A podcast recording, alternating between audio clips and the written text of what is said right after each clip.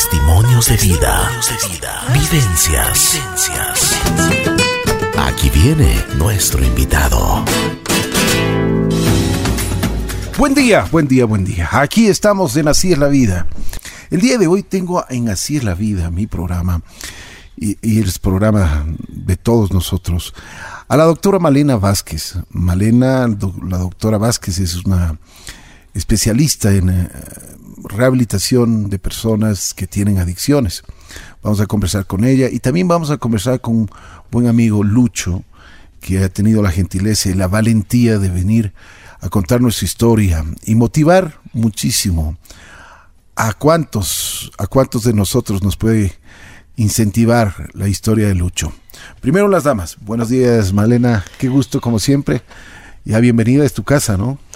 Buenos días, Ricky. Muchas gracias siempre por la invitación y por el espacio de, como decían, transmitir la posibilidad de, de hablar de este tema de las adicciones, de, del consumo y sobre todo de la posibilidad de cambiar. De un salir. tema, tema bastante escabroso, ¿no? Sí, un tema complejo. ¿Sigue siendo tabú o no?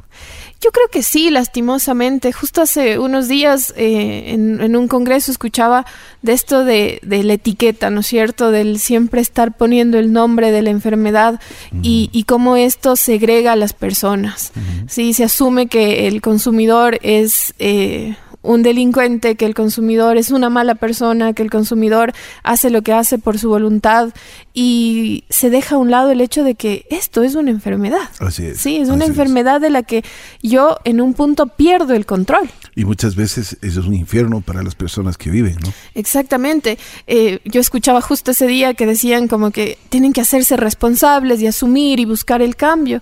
Sí, claro, pero el consumidor no disfruta ya su consumo. Tal vez en un inicio puede haber una satisfacción, pero mientras va pasando el tiempo, se sufre.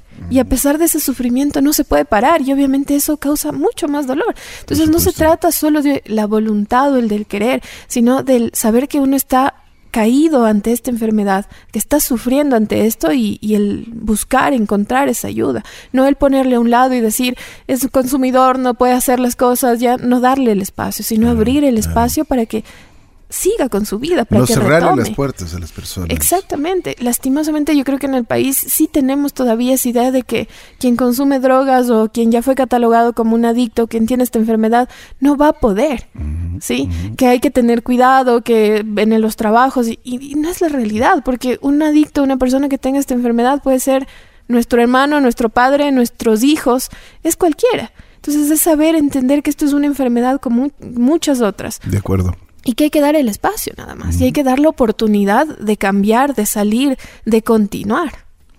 Qué difícil se puede hacer para una familia el no encontrar un camino, porque muchas veces, eh, y como tú mismo dices, no es que uno busca este tipo de cosas, pero un familiar o un amigo nuestro está caído en esto, y nosotros mismos podemos estar ahí metidos. Exacto.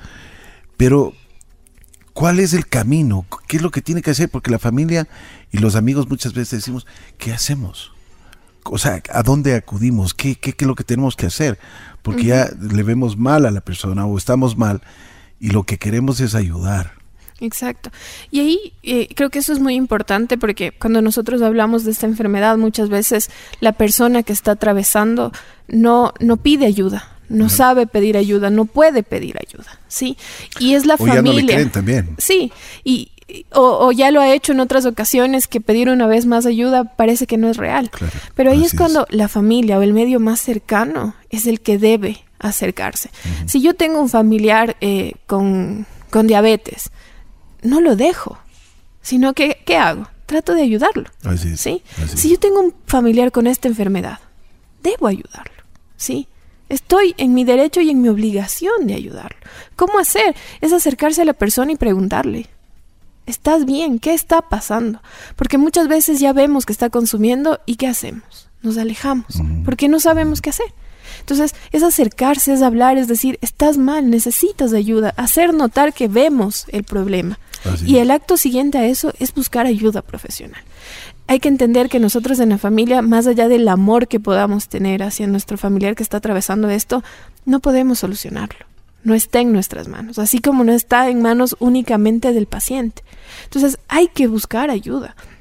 ayuda profesional, ayuda garantizada, porque tampoco vamos a llegar a cualquier lugar donde nos ofrezcan mágicamente eliminar esta enfermedad, porque no es así.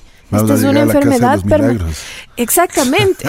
sí, donde nos ofrezcan la, imagen. correcto.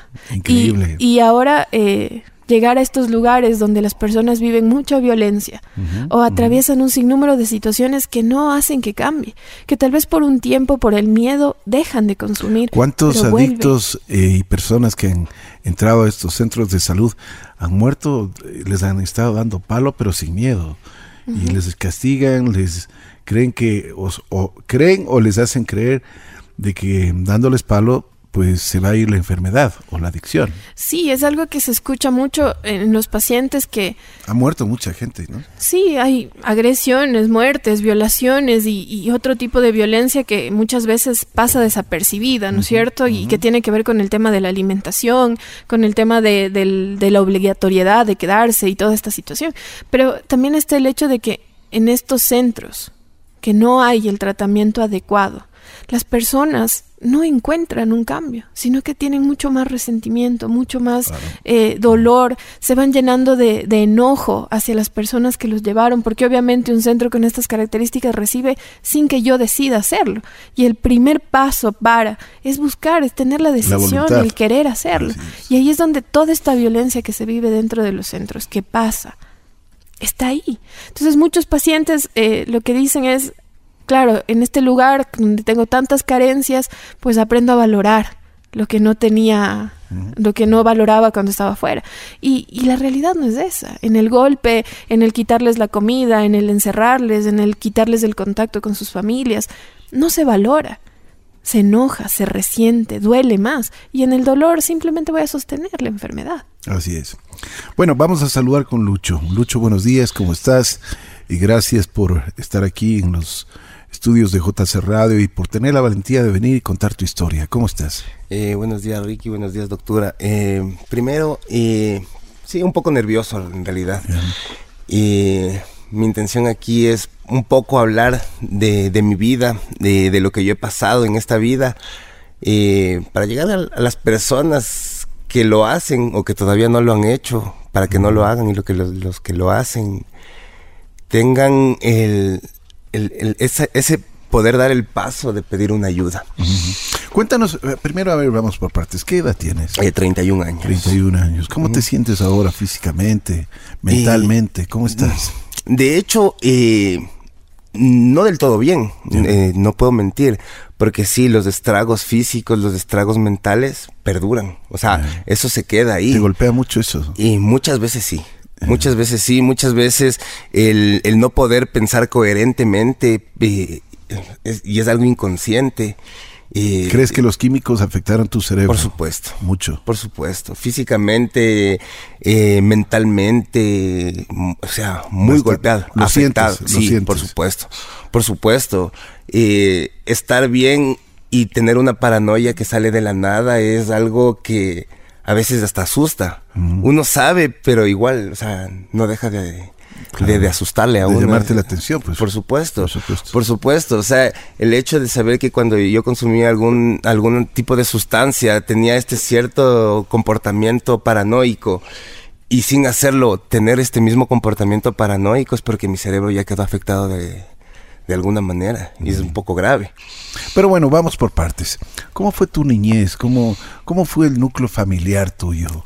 ¿Cómo ah. eran en tu casa cuando eras pequeño? A ver, bueno, nosotros, eh, es una familia de cuatro, mi hermana y yo, mis padres. Eh, aparentemente una familia normal. Eh, ¿Te dieron mucho amor? En realidad sí. Y creo que también eso fue un, un, exceso de amor. O sea, eh, de parte de mi madre sobre todo, siempre me quería dar más de lo que yo necesitaba. Eras el mijo. Eh, sí, mi hijo. justamente. era, yo quiero, yo quiero esto, toma hijo, yo te doy.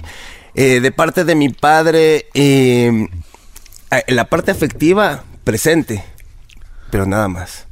mi padre alcohólico desde que yo me acuerdo, eh, justamente conversaba días anteriores con unos amigos, decían, no me gustan estas fechas, no me gustan estas fechas. A mí no, no es que no me gustan, pero sí, 24, 31, o sea, era para verle a mi papá totalmente ebrio. O sea, a partir de las 8 de la noche ya totalmente borracho. Manejar, tengo muchos recuerdos de, verlo conducir borracho, eh, chocarse y darse a la fuga por, lo que se chocó, y conmigo en el carro, yo niño, y cosas así. Entonces... Marcaron tu vida. Por supuesto, en ese momento a mí no...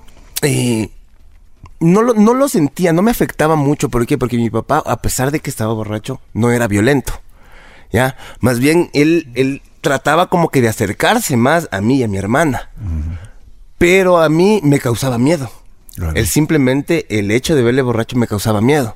O sea, las molestias, las risas, las bromas que él me hacía, no eran, no los tomaba yo como bromas, sino que me causaban miedo.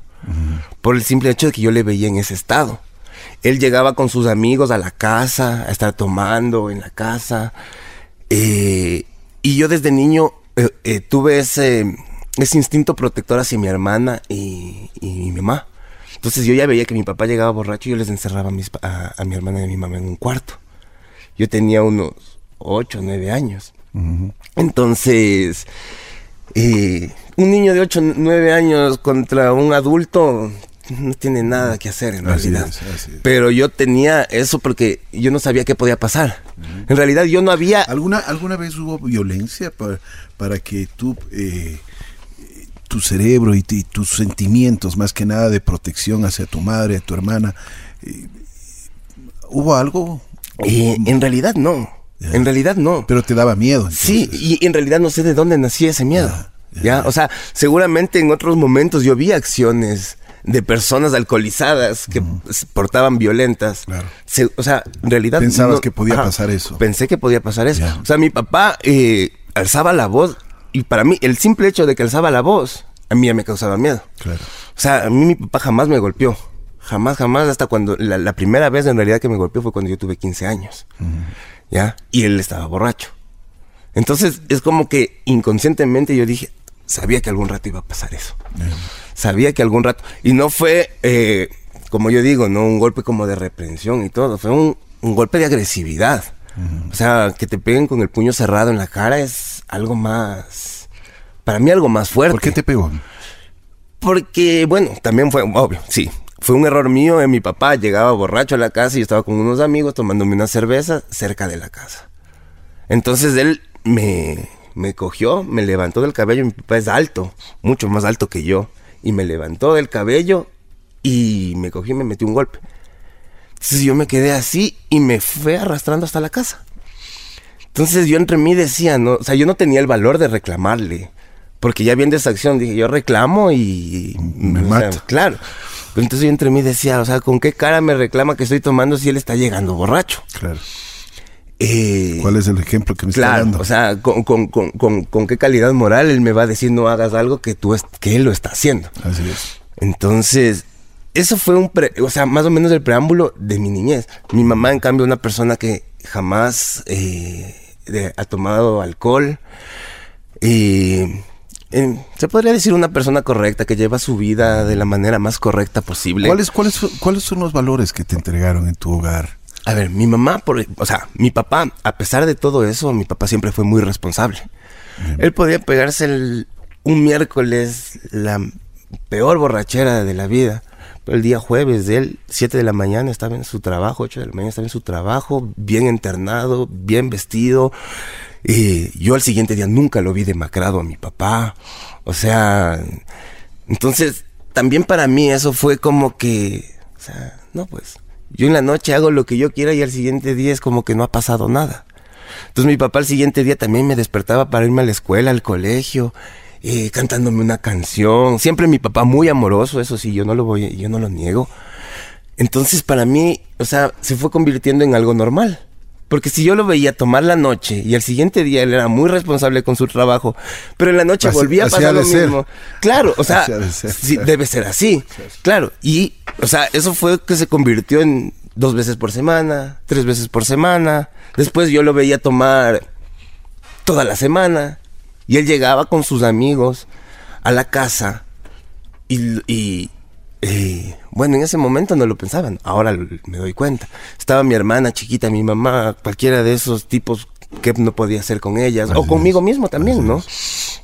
Entonces, pero para mí era algo como que digo, a ver, si es que él toma en la noche y al siguiente día no ha pasado nada, y en la noche vuelve a tomar y al siguiente día no pasó nada, y así, una rutina. Entonces es algo controlable, es algo normal. Yo nunca lo vi fuera de control, o sea, nunca lo percibí de esa manera. O sea, de parte de, de- de la familia de mi papá, familia de alcohólicos, Ah, también. Claro, entonces es como que era algo normal. Para mis abuelitos una reunión social, o sea, alcohol, o sea, viernes, sábado, o sea, borrachera segura. Un domingo, o sea, no que porque mañana es lunes y no, no, no nos tomemos mucho, nada. No Dale. importa, ajá, justamente. Entonces, para mí era algo normal. O sea, tu entorno, tu entorno fue siempre lleno de estas adicciones de alcohol. Sí, de alcohol, o sea, y yo de ni- en, en mi niñez nunca tuve un contacto cercano eh, con algún consumidor de drogas, o por lo menos eso creo yo. O sea, desde lo que yo sabía, o, o- o por- o tal vez sí, pero yo no, como no sabía, eh, nunca me di cuenta. Pero volviendo al, tema que, que yo te decía, ¿qué crees que es el valor más importante que entregaron, que Eh, te o dieron en tu de, de casa? parte de, o sea, yo la que responsabilidad. la, dices, responsabilidad ¿no? sí una parte, pero la parte del amor también. O sea, porque mi mamá creo que se equivocó mucho por amor. Ajá. O sea, mi mamá, para mí, una buena madre, pero ella cometía el error de desquitarse o inmiscuirnos a nosotros en su problema con mi papá. O sea, mi papá le fue amargando la vida y ella, eh, de una u otra manera, directa o indirectamente, se desquitaba con mi hermana y conmigo. ¿Ya? Pero yo por eso creo que eh, el exceso de amor que ella, eh, o sea, porque ella siempre nos decía, o sea, el, el- el poder ayudar a una persona, o sea, yo creo que el, el amor es fundamental en eso, para poder ayudar a una persona, eh, uno tiene que tener ese amor eh, al, al ver bien a una persona, así sea una persona desconocida. El simple hecho de dar una moneda a una persona que necesita, o sea, es, es, es por el amor de, y la satisfacción, ¿no? Entonces yo creo que ese es el, el- el- Ya. el- los, de los Bien, valores. eh, vamos avanzando en el tema. eh, ¿Eras deportista? ¿Jugabas? ¿Qué te gustaba hacer en la escuela? Am, bueno, eh, deportista no, o sea, hacía deporte, estuve en la selección, eh, yo recuerdo que cuando estaba en sexto grado, yo estuve en la selección de atletismo de, de, de mi escuela. Ah, qué bien. Eh, sea cuando sí, sí, o sí sea, lo hacías bien. Sí, así- estuvimos en, en- en un torneo en- eh, a nivel del Valle de los Chillos y ganamos la mayoría de las medallas de oro. Ah, qué bien, Vinimos a unas bien. competencias acá en los Chasquis, fue un poco más duro, pero claro, un poco, un poco decepcionante después de venir ganando medallas de oro a venir a competir con gente que por último te quedabas al último, pero era la satisfacción de haber participado en un nivel un poco más allá. Eh, y en el colegio sí pertenecía al- a la selección de, de voleibol del, del colegio. Eh, aparentemente una vida normal de un adolescente. Qué bien. ¿Cuándo fue el primer contacto que tú tuviste con, con estas, el alcohol? Porque ese es, ese es el primer paso, ¿no? El primer o fue, contacto o fue que yo tuve directo con el alcohol. O fue directo con las drogas, no creo. No, de, de hecho fue con el alcohol. El primer contacto fue justamente casi a los 13, 14 años, cuando yo estaba en primer curso. La, la curiosidad, la novedad. Entonces, si, si yo ya tengo la curiosidad y mi, y mi grupo de amigos también tiene la curiosidad, de hecho se va a dar esa situación.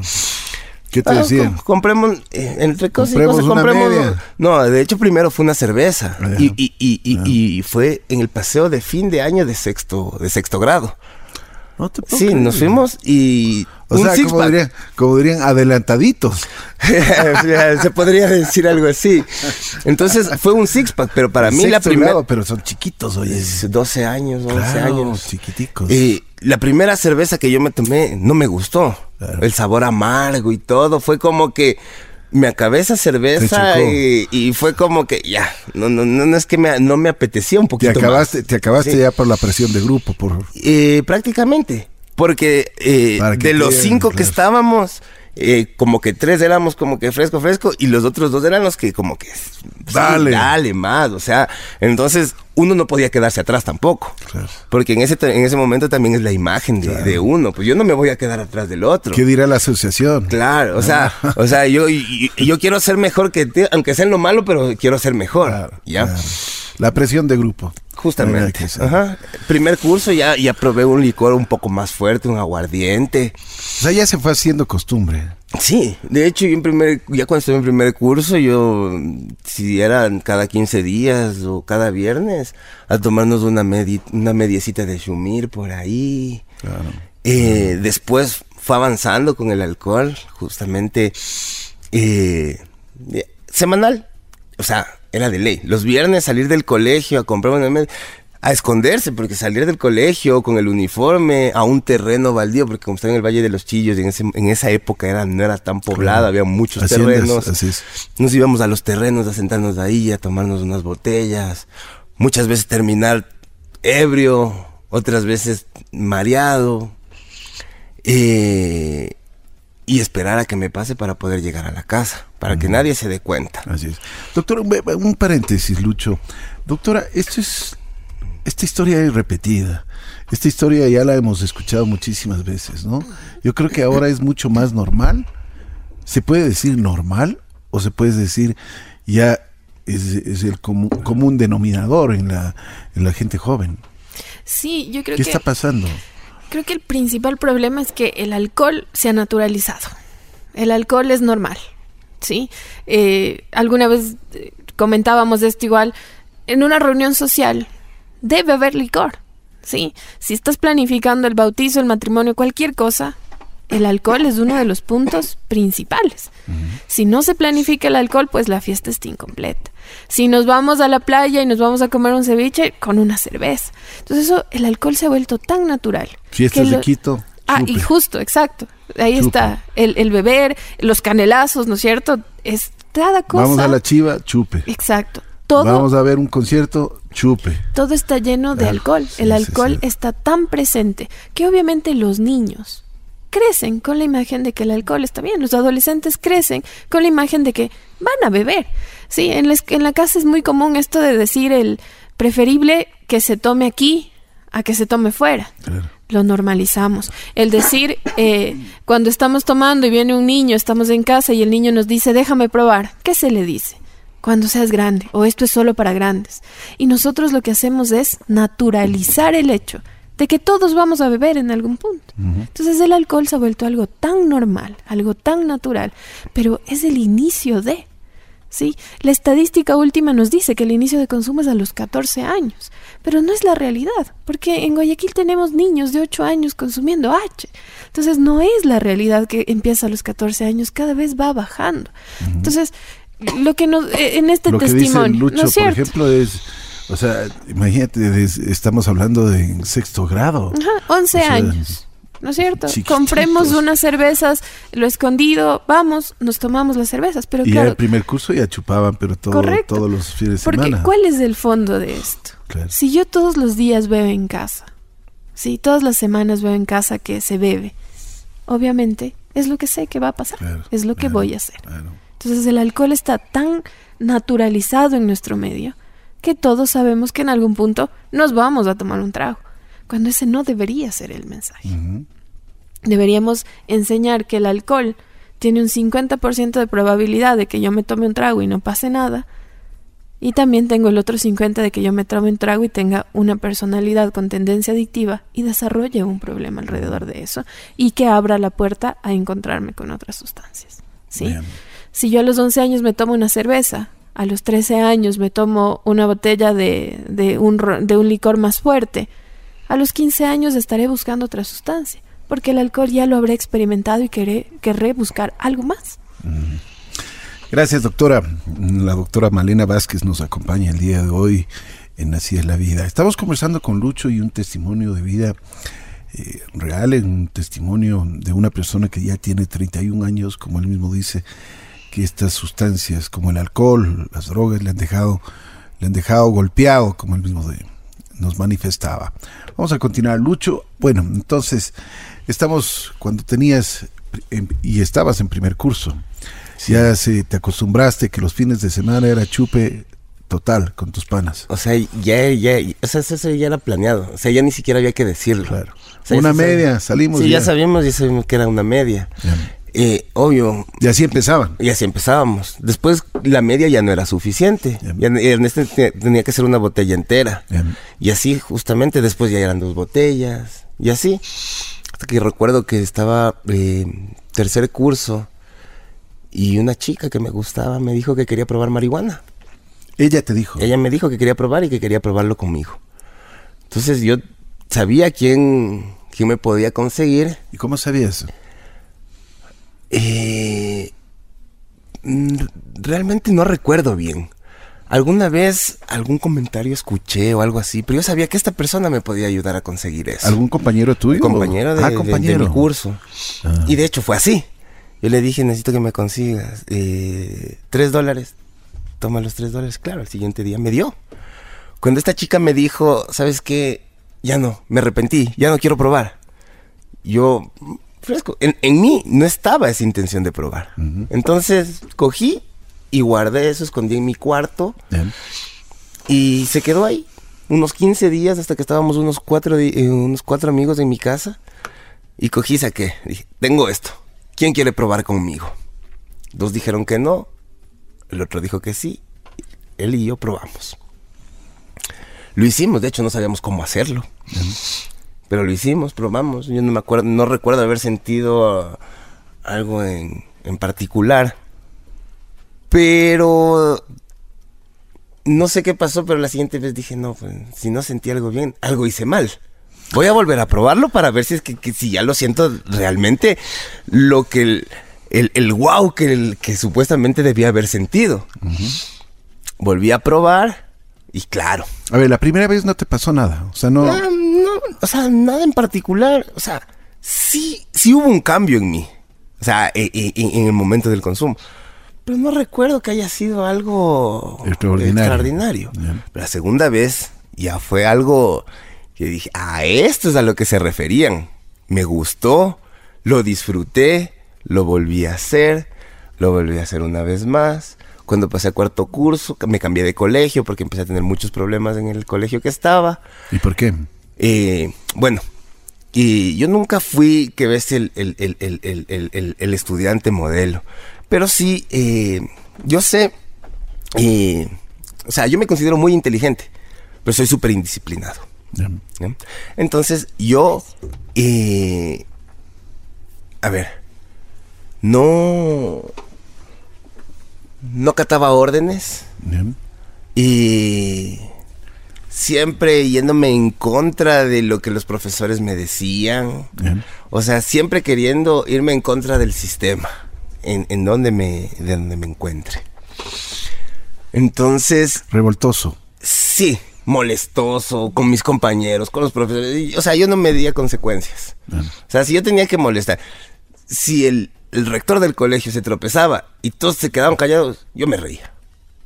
No me importaba quién era. ¿ya? Entonces empecé a tener ese tipo de problemas. Chao, colegio. Entonces me cambié de colegio y me fui a un colegio donde existía una gran cantidad de consumidores. Entonces el consumo se volvió diario, inmediatamente. No te puedo creer. Inmediatamente el consumo se volvió diario. A ver, pero ¿por qué? En, en el nuevo colegio, En el nuevo colegio, o sea, ¿de yo... entrada ya te diste cuenta o qué? No. A ver, ¿qué pasó? Eh, yo, eh, como nuevo. De hecho, eh, en mi forma de ser, sí, yo soy súper amiguero, conozco a mucha gente, por donde yo vivo me conocen muchas personas. Como digo, van, preguntan por mí, en donde yo vivo, muchos te dirán cosas buenas, muchos te dirán cosas malas. Es como, como ellos me han visto comportarme. Entonces, eh, el, en, en- en ese momento en el colegio, yo no me acercaba a la gente. Para mí es difícil hacerme a los amigos. O sea, yo no me acerco, pero ya cuando se acercan a mí, ahí sí yo ya me abro. Pero yo dar el primer paso para, es difícil. Se me acercó una chica, se hizo amiga, otra persona se hizo amiga. Hasta que unos dos chicos se me acercaron y me dijeron, oye, ¿fumas marihuana? Eh, sí, Ah, de una te dijeron. sí, de una. Sí, vamos. Desde ese momento, Ñaños. ñaños. Los recreos nosotros eh, no teníamos reparo en salir al baño, fumar un poco y regresar a clases.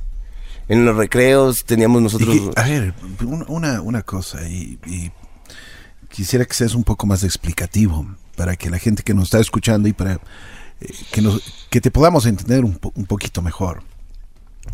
Por ejemplo, ya, ya te volviste un consumidor, un adicto a la Habi- marihuana. sí. Habitual, un Sí, consumidor habitual. habitual. ¿Y qué sentías? O sea, porque si ya te metes, ¿no crees que estabas un poquito mal? Si ya te metes en el recreo al baño, te pegas tus cosas y vuelves. Es que, sea, es que ni siquiera en, en el recreo, no, nosotros en el colegio teníamos una pista atrás, una pista de, de patinaje. estamos hablando de quinto curso, ¿no? Y no, estamos hablando de cuarto curso ahí. Estamos hablando de 15, 16 años. Y nosotros en la pista cogíamos, eh, nosotros patinábamos ahí, cogíamos, fumábamos ahí, o sea, como se podría decir, caretucos de ahí, o sea, no es que ni siquiera nos escondíamos. Caretucos. De una. Sí, ahí había Y un- les un- dejaban un el colegio fresco. O sea, no, no, Sí, hubo- no eh, Era como un secreto a Se- voces, o sea, se se de la los vista gorda. sí, justamente. Eh, yo empecé a tener otro tipo de contactos. y- Pero a ver, y- pero, pero yo lo que quiero saber y quiero que le expliques a la gente, ¿qué, qué es lo que tú sentías en ese momento? O sea, ya te fumabas, fumabas marihuana, pero ¿qué sentías? O sea, ¿qué, qué era? ¿Te transportaba? Porque dicen, es un vuelo, o sea, o, ¿qué sentías? A ver, chuta, ¿cómo que sentía? Es un Porque para, para mí es un poco difícil de explicar eso de qué al sentía. Principio, al principio no te gustó y después te fue gustando, te, te sentías bien. Sí, o sea, que era un complemento para ti eso. Y sí. O sea, sin Justamente esto- eh, llegué a un punto de mi vida que decía... Sin o sea, esto no podías ajá, vivir. O sea, y, y- y fumando marihuana era yo. Sin marihuana no era yo. ¿Por qué? Porque me acostumbré a eso. Porque yo fumaba todos los días. O sea, fumaba literalmente todos los días. Ya, pero to- ¿qué te todo el hacía? día. ¿Pero qué te hacía? O sea, mi ¿Por qué estado no mental, mi estado mental, mi relajación, mi concentración, según yo, era mucho más profunda. O sea, Según estaba tú. más conectado yo mismo entre, entre yo. O sea, Según era una tú. con- sí, según yo. Entonces, eh, yo fumaba para estudiar. O sea, yo prácticamente las 24 horas estaba bajo el efecto de la marihuana. Entonces me acostumbré a hacer todo bajo ese efecto. ¿Y tus padres no se dieron cuenta? Al principio no. Pero no duró mucho. ¿Por, qué? Porque yo empecé, como decía, empecé a tener otros contactos y empecé a expender marihuana en el colegio. No. Entonces para mí era eso, porque a mí me decían como... ah, yo me, es lo que, es lo que y te yo iba a me decir. sentía grande. Es lo que te- yo te iba a decir una cosa. ¿De dónde sacabas la plata para fumar todo el día? ¿En 24 horas? Eso es billete. ¿O no? Bueno, ¿O me dentro de, lo, dentro de lo que es la marihuana, no mucho. Yo compro 5 dólares de marihuana, tranquilamente me dura, a, a ese ritmo, tranquilamente sí me dura un día completo. Por, por la cantidad en la que yo, o sea, yo empecé a irme a meter desde esa edad a Chahuarquingo. A mí no me daba miedo. Empecé a rodearme de gente pesada. O sea, de gente que a cualquier otro le dices, uy, mejor crucémonos la calle porque nos van a robar. En cambio, yo no me cruzaba porque quería cruzarme con esa gente para empezar a tener contactos. Porque yo empecé a, a sentirme como que el que voy a tener el respeto de la gente. O sea, como que el más malo es el más respetado. Entonces empecé a, tergiversar todo, ese- todo eso.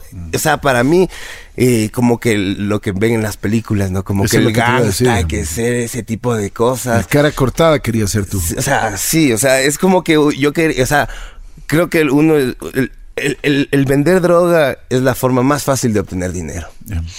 Entonces es como que para uno ser un narcotraficante es algo tan fácil porque los lujos, el dinero y toda la cuestión. Las mujeres, o sea, sí. todos los autos. Entonces todo, o sea, es, es una cosa que desde un... Y si es que hay personas que alimentan eso, entonces uno... Entonces para mí es que me decían, no, es que tú eres tal, tal. Entonces mi ego se, se alzaba. Entonces claro, como yo empecé a vender... Llegó un- Vendías en el colegio. En el Pero ya colegio. descaradamente. Sí, o sea, ellos ya sabían que yo vendía, entonces solo me decían, tata, tenga, tenga, tenga, tenga. Hasta que un día, cosas de la vida, estaba enfermo. No me dio ganas ni de fumar porque me sentía tan decaído que no. Me fui a pedir una pastilla cuando me dijeron, por favor, le espero en la inspección. Con un compañero que me acompañó a, a ver la pastilla. Nosotros sentados, por favor, saquen todo lo que tienen en los bolsillos. Yo tenía como unas seis fundas de marihuana. Yo, uy, ya, ese rato ya me puse nervioso, entonces mientras sacaba las cosas me fui escondiendo. Cuando ya le vi a, mi compañero, a mi, amigo, entre comillas, que ya lo tenían en boxer, dije, no, aquí valí.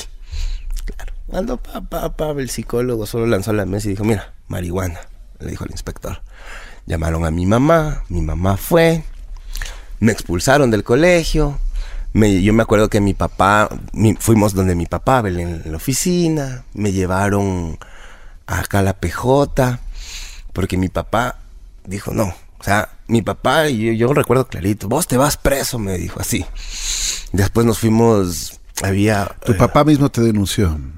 y de hecho no, no, no, no, no, no, o sea, no, no recuerdo muy bien qué pasó.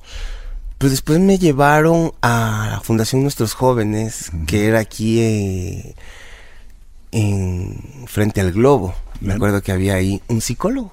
Me llevaron donde él. Entonces yo empecé a hablar con el psicólogo. Pues tengo una característica, que, obvio, con el consumo de drogas incremento, que es la manipulación. Yo le manipulé totalmente al doctor. Totalmente. Una El- telenovela. el, el doctor terminó diciéndole a mis papás. Este muchacho "Eh, vale. eh, sí, él jamás ha probado nada de esto en su vida. Qué mentirosos, ¿no? Manipuladores, lo que dice. Paréntesis. Doctora, esta enfermedad realmente les hace graduar en los mejores teatros del mundo, ¿no? Exactamente, porque en esa mentira, en esa manipulación, yo puedo mantener el consumo. Entonces, la persona eh, que es consumidora de sustancias tiene una característica, es muy perceptiva. Entonces, puede fácilmente entender lo que el otro quiere escuchar, lo que el otro está esperando. Entonces, logran manipular a las personas. ¿sí? Por eso es que el consumo de sustancias, lo, lo que nos contaba en este testimonio, eh, estaba ya, venía un consumo de mucho tiempo Claro. y no había un reconocer de la familia. ¿Por qué? Porque nosotros sabemos vender muy bien la imagen. Claro. Sí, yo consumo, pero cuando estoy frente a mi familia trato de demostrar otra cosa. Entonces, es la mentira. Y uno, mientras va mintiendo más, va manipulando más, ¿qué es lo que pasa? Me acostumbro a eso y ya empieza a convertirse en una cuestión muy normal. Sí, yo sé cómo mentir, yo sé cómo hablar a la gente, yo sé lo que tengo que decir y los otros me creen. Sí, entonces se vuelve muy fácil, porque así yo puedo continuar consumiendo. Mientras tú vendías droga, tu padre te quiso llevar a la PJ ya a ponerte preso. Te fuiste al psicólogo, le convenciste al psicólogo que eras el alma más grande que ha dado este mundo. Y te fue agradeciendo el psicólogo. El psicólogo me regalaba libros. Ya. ¿Ya? Porque bueno, a mí, a mí me gusta leer. Entonces, eh, él me regalaba libros porque yo le convencía, le hablaba. Él me topaba el tema del- de, de las drogas y yo le desviaba por otro lado. Y la mitad de la terapia terminábamos hablando de otras cosas muy distintas. Entonces, eh, cosas de la vida. Y mi mamá habló, bueno, mi mamá siempre ha estado salvándome de una forma Siempre ha sido la boya de salvación. Sí, justamente. Mijo. Yo, sí, Mijo. Y, y yo justamente, y siempre yo he pensado y, y lo he dicho, o sea, realmente si no fuera por mi mamá, seguramente yo ni siquiera estuviera aquí ahorita. Seguramente. Entonces mi mamá abrió en el colegio, me dijeron, bueno, no te expulsamos porque obvio una expulsión implica que dos años no podía continuar mis estudios. Te vamos a dejar en supletorios en todas las materias. Que de hecho me tocó donar muchas cosas en el colegio porque en muchas de las materias no pasé el año, entonces me tocó donar para que me pasen el año. A ver, Bueno, no a mí, a ese- mi mamá. Explícame ese donar. Ah, bueno, eh, química no aprobé, eh, unos mecheros de Bumsen, a donar, los arcos de fútbol del colegio, los donamos para poder yo pasar de año. Ya, O sea, prácticamente compraste- compré, sí, compraste. justamente, sí. Ese, ese donar es el, Eh, el sí, compraste. eh, sí, justamente la de- Mamá, es- es mamá. una forma, es una forma bonita de decir el que el, el- el- el que ellos me vendieron el año y yo accedí a comprar. Mamá puso la chequera y listo. Sí, justamente. Mamá compró mi pase de año. Entonces, por supuesto, me Eso tocaba cambiarme cuarto, de colegio. Eso fue en cuarto, cuarto o sea, curso. para Para, quinto, pasar ¿no? a quinto curso. Entonces me cambié de a quinto curso a otro colegio, al que yo quise, porque mi mami, ¿a cuál quieres irte? Yo escogí el colegio, que a los dos meses me sentía tan mal en ese colegio. Mami, cámbiame de colegio. No, tú escogiste ese, por lo menos termine el año para que el otro te vayas a otro. No, yo quiero cambiarme de colegio. A la final, Pero bueno, ¿seguías expendiendo o no? no, ya no. Me dio miedo. Tenías miedo. Sí, me dio miedo, me dio miedo, pero seguía consumiendo. Al colegio que yo fui, eh, un colegio eh, de personas eh, de mucho dinero, en el que yo no me sentía a gusto, yo no me sentía cómodo. Entonces yo ya no quería ir al colegio.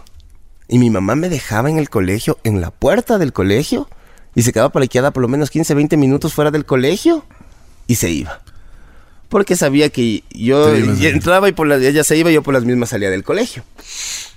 Justo cosas de la vida, inicios de diciembre, por estas fechas, mi mamá se choca y me tocaba ir en bus al colegio. Todo diciembre no fui a clases.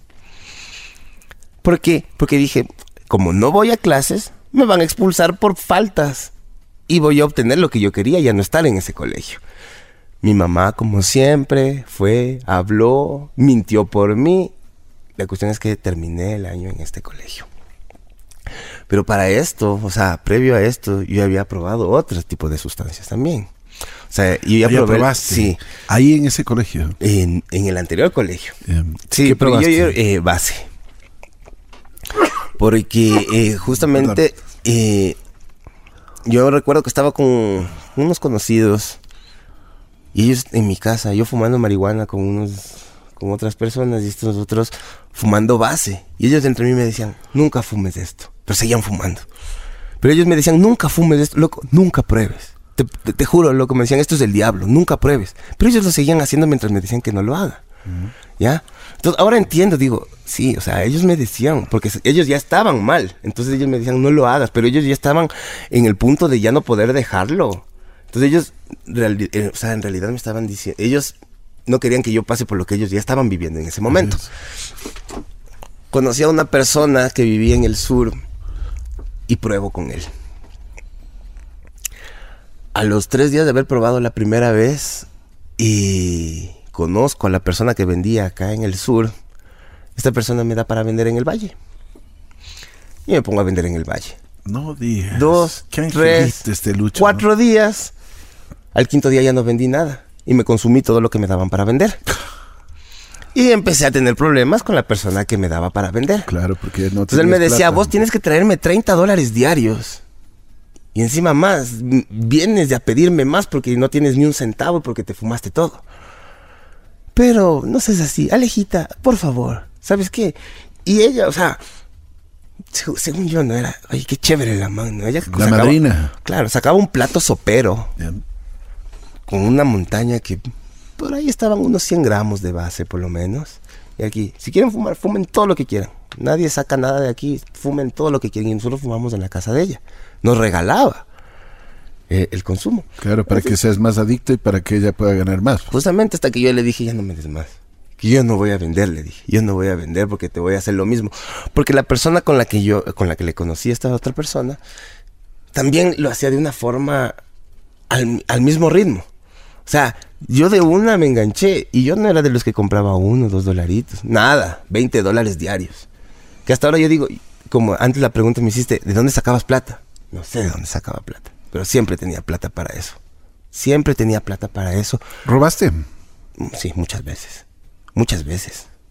Muchas veces lo ¿No hice. te da vergüenza de eso? Al principio no. Al principio para mí era... Estabas drogado. Eh, de hecho, y a ver, yo no lo atribuyo a, a- a eso. Yo lo atribuyo a la necesidad de tener. Si ya mi, mi mamá no me daba plata, tenía que obtener de alguna manera. Al principio yo no, dejar cosas mías. No, pues ¿cómo voy a dejar cosas mías? Después ya no me importaba. Cambiabas tu ropa. Mi tus cosas. celular, cosas. Después, o sea, ya avanzando el tiempo. ¿Te prostituiste alguna vez? Eh, no, eso no. Eso sí, nunca llegué a hacerlo. O tal vez sí, pero no lo quiero tomar de esa manera. En Chahuarquingo yo conocí mucha gente. Chahuarquingo es una de las zonas muy fuertes en esa parte de las drogas. Y yo le conocía a, a una señora que era la. como que la dura de, ese sector. Y yo era el único que entraba a la casa de ella. Todos le llamaban y le salía a dejar en esquina y todo. Yo ya ni le llamaba, yo entraba directo a la casa y ¿qué fue mami? ¿Cómo estás? y tales. Hasta que una vez ella me dijo, tú me lo haces y yo te doy tu droga. De una. A mí me daba vergüenza. La señora, o sea, fea. O sea, yo tenía en ese entonces 16 años. Sí, 16, 17 años. Y la señora ya debe haber tenido sus cuarenta y pico. Una señora fea, una señora que para mí hasta ahora es una señora sucia y cosas así. Pero para mí era como que no pasa nada. Entonces, hasta a mí, cuando unos, unos panas se enteraron, eran como que, no, en serio, estuviste con esa mano, sí. ¿Y de dónde crees que fumabas? ¿De dónde crees que yo traía? ¿Qué crees que, que, que me daba, que me regalaba gratis o qué? Entonces, en esa pregunta yo creo que sí, o sea, llega a convertirse en algo así. O sea, eh, y en ese, en ese momento yo, en, en, el barrio, en el sector donde yo vivo, me empecé a convertir como que, este man, uf, hasta, eh, hasta ahora muchos me ven así. Muchas veces yo voy por ahí me encuentro con alguien y, oye, este man, mira, yo lo conocí hace tanto tiempo y este man era así. Y ellos me tienen como engrandecido, como el, qué bestia. Cuando yo digo, si supieran en realidad, si supieran en realidad en lo, lo que yo he, lo que he, he, llegado a vivir por esta situación. O sea, muchas veces yo siempre digo, mientras muchos se enaltecen, se engrandecen por consumir drogas, otros desearíamos nunca haberlas probado. Uh -huh. Entonces, retomando a, a, en esta etapa de mi vida, terminé quinto curso en este colegio. Pasé el año, gracias a mi mamá, nuevamente. Igual, La chequera de mamá. Claro, porque, claro, eh, supletorios de matemáticas, eh, hijo, o sea, la confianza que tenía mi mamá en mí, ¿no? Un cheque, un cheque en blanco para que me vaya a recibir clases a buscar un profesor de matemáticas. Y ese cheque se convertía. Ese, ese cheque se convertía en droga y la, el, el, profesor de matemáticas nunca aparecía. Entonces. Qué lindo, Wambra, ¿no? Entonces, para mí eso. Entonces, sí. para mí era como que. En ese momento yo no lo veía como un problema. Claro, Todavía no, claro. no, se había convertido en un problema. A pesar de que lo, ya lo, lo, empecé a hacer igual a diario. Eso se convirtió a diario. O sea, mínimo eran 20 dólares diarios. Como digo, no sé de dónde salían, pero siempre había. La manipulación también. Habían profesores que me daban plata a mí. El mismo inspector del colegio me daba plata a mí. ¿Para qué? ¿Para que le compres? Es... No, no. Yo le manipulaba por A, B, C circunstancia. Pero yo salía del colegio ya directo a comprar porque ya tenía mi dinero. O mi misma mamá. Siempre tenía que comprar libros, siempre había alguna cuota que dar, siempre había alguna excusa. Y ella siempre me decía, o sea, ya después cuando ya se convirtió en un problema muy grave, ella siempre me decía, siempre hay una excusa, siempre pasa algo, siempre necesitas. Uh -huh. Y yo decía, o sea, yo nunca me puse a pensar y decía, es cierto. O sea, todos los días pasaba algo, todos los días Oye, alguien tenía un accidente. Con este, con este tren de vida que tenías, ¿no llegaste a poner un freno a tu vida y, y, y, y estar solo un momento, un momento sobrio, un momento de decir, a ver, un momentito, se me está yendo la vida por el abismo más grande? Que son las drogas. Estoy acabando mi vida, estoy acabando mi salud, estoy acabándome absolutamente todo. El núcleo familiar está out y lo único que estoy haciendo es yéndome. De hecho, no.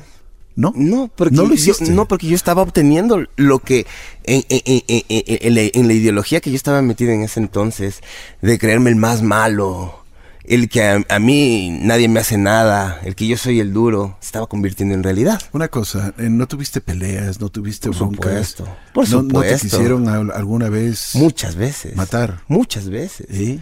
Muchas veces. Porque la calle te da eso, ¿no? Eh, yo recuerdo, justamente en este tema, no me recuerdo una vez, eh, andaba con otro de estas personas súper pesadas de ahí de Chahuarquingo. Salía comprando lo mío, cuando a las dos cuadras de la casa de esta persona eh, unos dos negros me roban. Peladito yo. Me roban unos dos negros. Y yo me regreso donde el man porque me dio miedo continuar el camino. Entonces me regreso a la casa del man. Me dice, ¿qué te pasó? Me robaron. ¿Quién te robó? Unos negros de ahí. Vamos a verles, me dice el man. Me dijo, primero, toma, te repongo lo que los manes te robaron. Me, o sea, me dio, eh, como se le dice, ¿no? una caja que son 20 dólares, es la porción. Y nos fuimos a buscarle. De hecho, tres cuadras más allá ellos ya estaban fumándose lo que me robaron. El man fue, los golpeó, les quitó y dijo, vuelvan a meterse con este man y van a ver lo que les va a pasar. Y le dije, acompáñame hasta el semáforo a coger el bus. Le dije, porque estos manes me van a coger más allá nuevamente. Y de hecho, después yo iba por ahí y los mismos negros me acompañaban a que los otros negros no me hagan nada. Después a mí me decían, me acuerdo, Clarita tenía 17 años y me decían, hey, oye, vos te crees muy loco, te crees muy loco. Anda, róbale ese negro que está ahí. Toma este cuchillo, anda, róbale. Presta, pa, boom. ¿No quieres? Plin, toma, no hay ningún problema. Una puñalada al negro. Y yo de esa manera me fui convirtiendo en lo que en ese momento para mí era lo mejor. O sea, me fui convirtiendo en el malo, en el, en el entre comillas, digo, nuevamente entre comillas, el respetado. El que diga, ay, con este man no hay que meterse, porque este man sí, ese man sí sabe lo que, no sabes lo que te va a pasar si te metes con él. Entonces, Qué para fuerte, mí, ¿no? para mí eso era lo mejor en ese momento. Por supuesto. O sea, yo me creía lo crees, mejor. claro. Claro. justamente era lo que yo estaba buscando en ese Creías momento. que estabas Entonces, en una, en una me- película de Hollywood. tú. Justamente. Entonces por eso nunca me senté a meditar el estoy mal. Porque para mí estaba bien. Estaba convirtiendo, estaba cumpliendo el, el- el sueño que en ese momento tenía. De convertirme en el malo, en el respetado. Bueno, ¿No pensaste en que algún momento venía uno que era mucho más, a mí mi mamá siempre me dijo eso. más fuerte y que te podía simplemente botar al cementerio? De hecho, a ver, mi mamá siempre me dijo, eh, nunca, no seas tan gallito porque siempre para un gallito hay otro más gallito. Así es. Justamente, o cosas de la vida, nunca se presentó ese más gallito. Tuviste suerte. Sí, de hecho, sí. Porque se fue dando el tiempo. Eh, en sexto curso cambié de a otro colegio que fue peor aún porque eh, con decirte que yo era el presidente del consejo estudiantil de ese colegio. Dios mío. ¿En Y- qué manos cayó el, el Y- consejo estudiantil? y- e incluso, e incluso yo era amigo de la dueña. Y yo era, señor Rossi, me voy a pegar un tabaquito atrás, ¿puedo? Sí, pero que no le vean los profesores.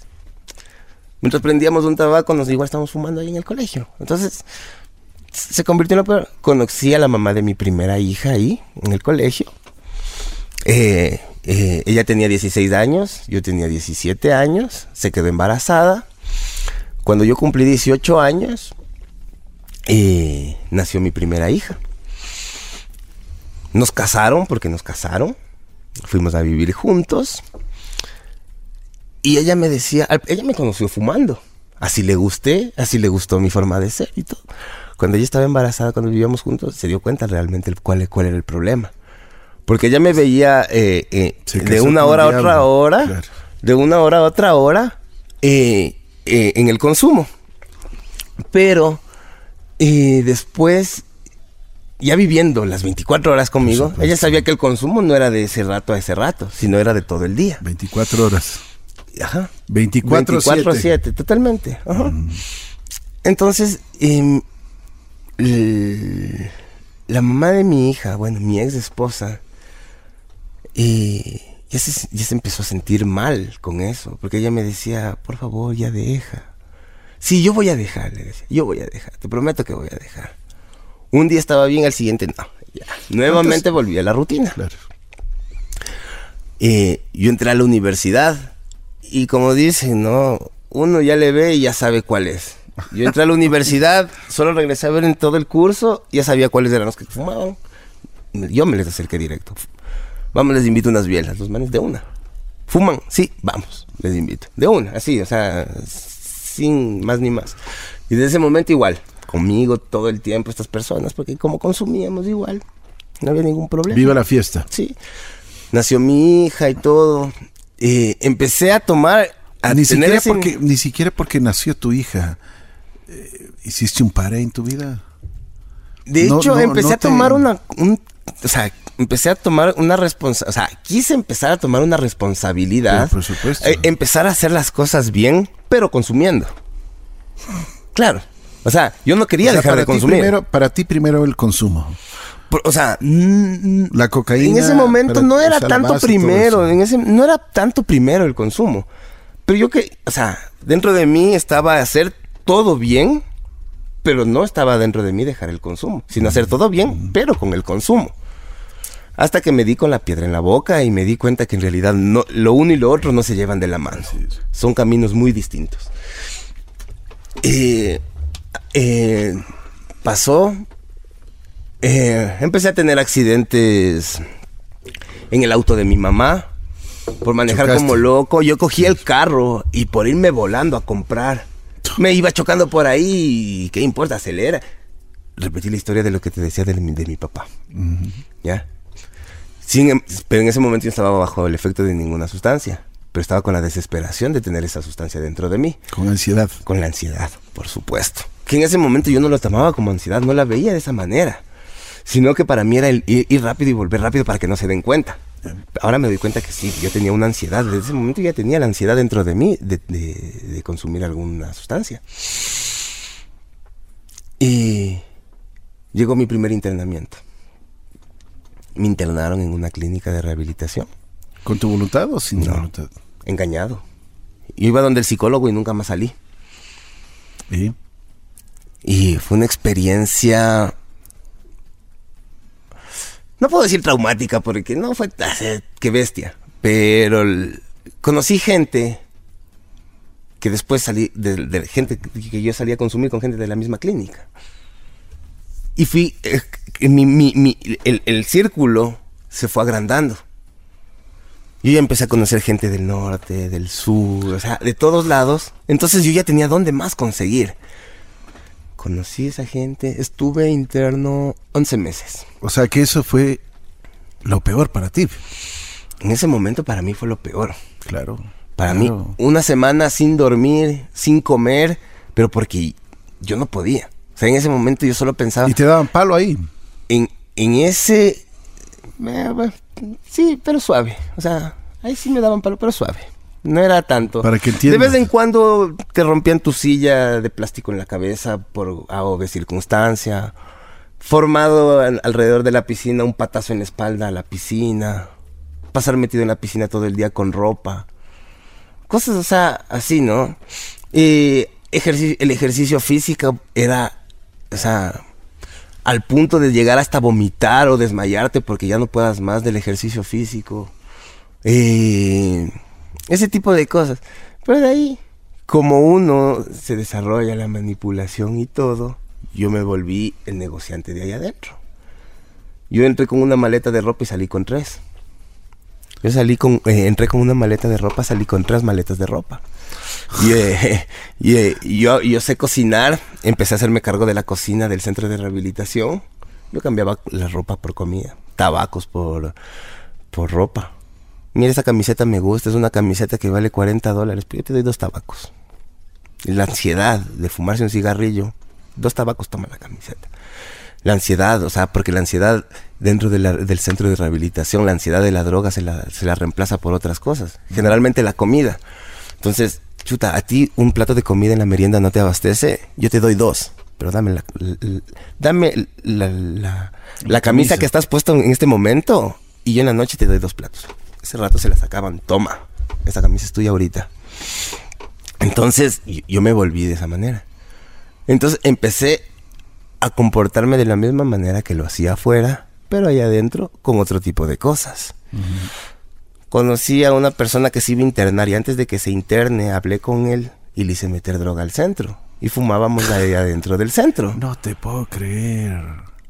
O sea, como digo, la manipulación, la, la forma de ser del, del adicto es tan increíble que aplicándole para otras cosas. O, sea, se son le- genios del mal. Justamente, sí. Sí, ¿Ah? sí, sí. O sea, Ese es un término que no lo había escuchado. Ahorita mm, tú me lo dices, pero sí, es verdad. O sea, si es que ese- esa genialidad la pusieran de manifiesto. Pucha, en para un otras cosas, negocio, eh, o sea, serían sería el éxito. claro. Justamente. Pero son genios para consumir, para, para estar en la adicción, para, Pa- estar para hacer las ahí. cosas, claro. Para hacer todo, todo por la izquierda se convierte en una forma. Es tan normal y es tan fácil, es tan normal. Eh, O sea, yo empecé a jugar con las mentes de la, la esposa del, del dueño de la clínica. Yo jugaba con la mente de ella, la manipulaba de una forma tan increíble que ella me llevaba los cigarrillos a mí. Entonces, a mí me daban, yo semanalmente tenía cuatro cajetillas de tabacos. Y las cuatro cajetillas de tabaco, y, y yo me volví como decir un chulquero de los tabacos ahí adentro. Yo te presto un tabaco, pero tú me devuelves dos. En dos días. Si pasa el tercer día, ya me devuelves tres. Y así. Yo salí de la clínica de rehabilitación, aparte de la ropa extra que salí, salí como con unas 30 cajetillas de tabacos. No. Aparte. O sea, esa fue la forma de irme así. Hasta cuando salí de la clínica, salí bien, ¿no? Supuestamente saliste Sí, eh, curado. Sal- salí por la... Yo llegué al O sea, punto de 11 tener la llave ver, de la clínica. 11 meses. no- ah, no, no estuviste limpio porque ahí también consumías adentro, ¿no? Claro, pero cuando salí estuve limpio, realmente no voy a mentir, dos meses. Bien, Volví a hacerlo. bien. ¿Y por qué ca- recaíste? yo recuerdo que, chuta, yo ya estaba en esas. Ya me estaba dando ganas. O sea, estaba Pero- pensando. Sí, pero como lo dicen vulgarmente, me estaba haciendo puñete por no hacerlo. Me aguantaba. ¿Por qué? Porque yo ya estaba en la casa con, con mi ex esposa y con mi hija. Yo la veía feliz, entonces quería que se siga manteniendo de esa manera, entonces yo... Hasta que un día simplemente llegó un amigo con otro amigo en un carro. Vamos, te invito a una biela. Chus. Vamos, una cerveza no pasa nada. Cuando los manes iban al baño y regresaron. Yo sé lo que estás haciendo, dame un poquito. Seguro. Presta rápido, loco. ¿Para qué te vas a esconder si estamos aquí en el carro? Pa, pa, pa. Desde esa vez, otra vez fue el comienzo del fin. Justamente, y a los dos meses, mes y medio de eso, la mamá de mi hija cogió. Nos vemos, me voy. Se fue. A mí no me importó más bien fue para mí mejor porque fue como que por- ya, nadie- ya no me va a joder nadie. Y ahí la, pelotita se volvió enorme. Porque me desbordé totalmente. Empecé a hacerlo todos los días de una forma increíble. Con este amigo de este carro y con el otro, literalmente nos fumamos el carro de, este amigo. Comenzamos con típico, ¿no? La pantalla del radio el asiento del copiloto, el asiento de atrás. Literalmente nos fumamos del carro, literalmente. Y para nosotros eso era como que Nada.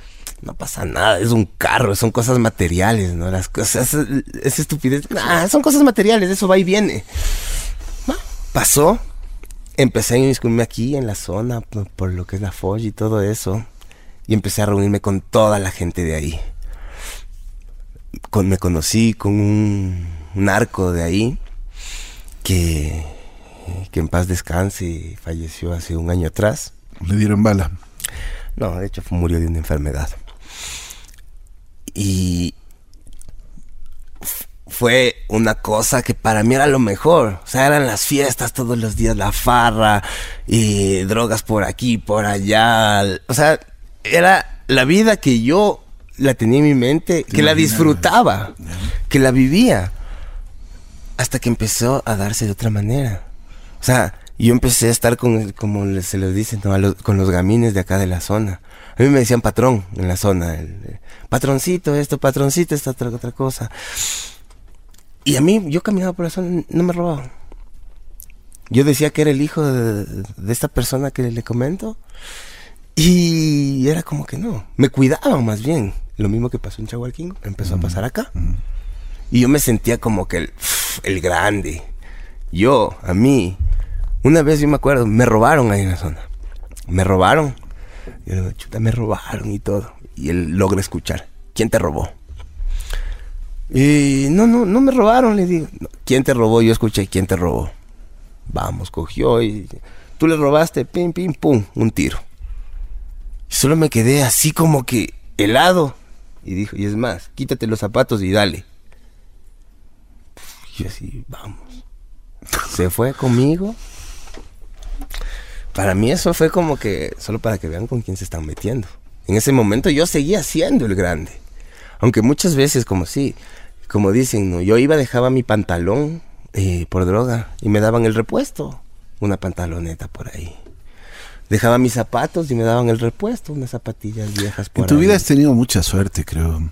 Sí. Porque deberías saber, ya con todas estas cosas que cuentas, los peligros de la calle, los peligros de la noche. Doctora, yo creo que ha tenido, pero, o sea, un ángel, aparte del- de, de- de tu madre, que siempre te ha salvado, que siempre ha sido la boya, pero ha tenido un ángel eh, gigante este muchacho, ¿no? Sí, yo creo que historias como estas, nosotros en, el espacio del- de, de las adicciones las escuchamos siempre. Es. Yo sé que muchas veces el escuchar estas historias que, que son duras, Son fuertes. sí, que son fuertes, el escucharlo de, de cualquiera choca, golpea, pero esa es la realidad. Claro, claro. Y, y sí, un ángel, yo creo que, que todos, por supuesto. todos los Pero este ángeles. muchacho ha tenido sí, un ángel, o sea, más de uno. Metido, metido en, Sí, porque- en un mundo en el cual se daban bala, había cuchillos, había todo, y, y realmente se las- Exactamente. es- es- eh, le han protegido muchísimo. Sí, ¿no? porque en, empezando tan joven con este consumo y acercándose a estas personas y en estas circunstancias, pues simplemente no todos tienen esa suerte. Nosotros cuando hablamos de recuperación hablamos que algo muy importante es nuestra parte espiritual. Y, yo siempre les digo a los pacientes, no es suerte, es ese poder superior, Dios, como quieras llamarlo, que te está dando la oportunidad. ¿Tú crees en Dios? Eh, sí. ¿O en qué, crees? yo, creo en Dios, pero tengo una concepción muy diferente. Y nada basado en ninguna religión ni nada de eso. Es una conexión muy diferente. Del universo, de eso. Sí, para mí es muy diferente. Yo siempre me, enfoco más en, lo que son nuestros ancestros, más en lo que nos vinieron a, meter en la cabeza los que conquistaron los... Bueno, a ver, Lucho, a ver, eh, porque realmente es una situación, ya estabas en esto, de, en, la, zona, en la Foch, que, muchas veces eh, ahí tienes, como tú decías, un consumo tremendo y, además las, las adicciones y la, la noche es muy pesada, ¿no? Por supuesto, por supuesto. En la noche uno se cruza con tanta gente, eh, con gente que parecería ser buena, pero siempre están buscando algo más. Claro. O sea, yo no te doy algo de gratis. Nunca te doy nada de gratis. Siempre espero algo. Y si es que tú no me lo das por tu voluntad, pues de las malas te, me, vas a tener que dar. Con, no conocí. Me encuentro con una amiga de los tiempos, empiezo a salir con ella y me hago novio de ella. Nos compramos un bar en la zona. Que se volvió en ese momento el mejor, el, el, el mejor bar de la zona. Era un bar-restaurante. Todas las noches teníamos casa llena, entonces todos me conocían, iban a beber ahí, yo bebía gratis. Entonces yo iba por todas las mesas y era tómate un traguito, tómate una biela, tómate, tómate, tómate, tómate, tómate, tómate. Yo todos los días terminaba borracho y saliendo a comprar. Y ella consumía conmigo. Entonces para mí era lo mejor. Según yo tenía éxito porque nos iba súper bien con el bar. Tenía una buena mujer, según yo, que consumía también ella, ella estudiaba, o sea, ella estudiaba en la católica, estaba súper, estaba por graduarse de, su carrera y todo, que hasta el punto de que ella, a pesar de que consumía, llegó a cansarse. Decía, ya, pues me decía, oye, loco, ya déjate de tanta nota. O sea, y me decía, me decía, oye, mi amor, ¿cuántos días no has dormido? Ah, no sé, cinco o seis días. ¿No dormías? No, no, no dormía. No me interesaba dormir ni comer. O sea, yo como decía, porque a mí me decían, oye, ¿cómo comes? Es que cuando puedo, aprovecho. Que la mayoría del tiempo no podía comer, porque las sustancias químicas no, te dan hambre. Entonces no comía. No, no, tenía la necesidad de hacerlo. Te van secando, ¿no? No tenía la necesidad de comer. Pero cuando no consumía, obvio, me daba hambre y obvio, comía lo que podía. Porque por supuesto, pues es una necesidad biológica que mi cuerpo ya se estaba afectando por, por no consumir, por no, no comer. Me separé de esta persona, se vendió el bar y empecé a salir con la gente que yo conocía. Con un que yo le consideraba un gran amigo, eh, de familia de mucho dinero, que pues, con él no, había reparado de consumir unos 300, 400, 500 dólares en una noche. Nos pegamos una maratón de cuatro días, más o menos de 3 mil, 4 mil dólares. Consume, consume, consume, consume. Estamos hartos de la ciudad, vámonos a la playa, vámonos a la playa. Eh, 8 de la mañana me acuerdo caminando por la prensa, más o menos a la altura del Canal 4, eh, esperando que nos abran la ferretería para comprar cemento de contacto. Porque la, la cocaína, la base, la marihuana, ya, ya nos cansaron. Queríamos un poquito, alguna cosita diferente, ¿no? Y nosotros lo tomábamos como broma. Es como que ya estoy cansado de, del ceviche, comámonos una paella. Algo así. Pero en, este, en esta cuestión de las drogas. Esperábamos que abran, compramos una lata de cemento y nos quedamos. O sea, estábamos yéndonos a la playa. Nos quedamos en una vereda sentados hasta que llegó la policía, porque seguramente llamaron a, Váyanse, retírense. Y nosotros más bravos, claro, contra la pared, revisión, nos encuentran con una cantidad un poco, un poco grande de, droga. Para nosotros, como consumidores, sabemos que eso es consumo personal. para ti tener 100 gramos de, de, base, tener media libra de marihuana, es expendedor. Entonces nos cogen, nos llevan detenidos. Y nosotros, ¿y ahora? ahí le dieron la opción, yo me acuerdo, porque entre cosa a cosa fue un problema medio grande donde se metió mi abuelito, unos tíos y todo. Yo me acuerdo que estábamos en, el, en el de, del Quito Tenis. Pero como ahí también la corrupción, ¿no? Yo, yo, lo único que le decía al policía es, no me importa que le muestre la marihuana, la cocaína y la base a mi familia, no me importa. Pero bote ese tarro de cemento de contacto. Bote eso, por favor, le decía. Mamá me dijo, bota. Ahí es del basurero, como una cuadra. Y me apuntó con la pistola. Me dijo, verás que tengo buena eh, puntería. Cuidado con que te me escapes. Yo fui, boté la basura y regresé. Les dieron la opción porque eh, la cantidad que nosotros teníamos eh, se prestaba para investigación. Entonces, para no, porque durante la investigación obvio íbamos a estar detenidos, eh, dieron la opción de una clínica de rehabilitación. Ese rato yo recuerdo que llegó un carro, se bajaron unas personas, yo no me percaté, solo fueron y me cogieron. No te voy a mentir, o sea, puede parecer mentir y lo que sea. Entre seis no me podían coger el brazo izquierdo me siempre el derecho, no me lo podían torcer. Hasta que, claro, me metieron un golpe en la costilla y solté la fuerza y me cogieron.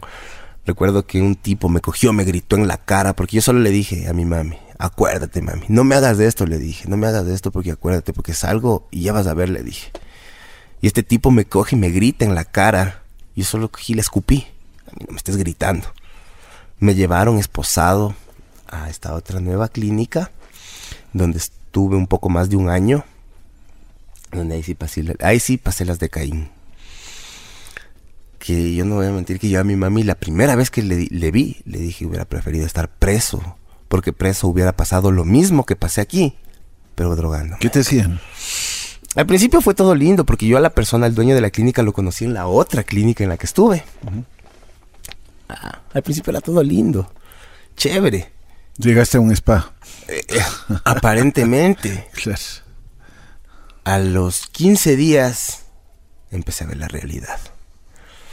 Si tú no tendías bien la cama, no desayunabas. Eh, ellos te hablaban de los privilegios, ¿no? Del privilegio de tener una cama. justo de lo que decía la doctora, ¿no? De lo que supuestamente tú no valoraste afuera, aquí aprendes a valorarlo. El privilegio de la comida, el privilegio de una silla. La cuestión era cinco privilegios. Entonces, los castigos, que ellos no los llamaban castigos, ¿no? Sino experiencias terapéuticas, eh, se, trataban de perder, de perder los privilegios. Experiencias terapéuticas. Con decirte que yo llegué al punto de perder los cinco privilegios. ¿Ya? Yo dormía en el suelo, esposado, y me daban unas pastillas que se llaman Sinogan, que, o sea, te noquean totalmente, eh, incluso eh, en, unas dosis un poco fuerte, obvio, según la contextura de la persona, hasta llegas a perder el control de esfínteres, porque es una pastilla tan fuerte para tenerte tranquilo, supuestamente, ¿no? Que eh, a mí me daban palo desayuno, almuerzo y merienda. Pero como yo era más malo, ¿no? Entre mí.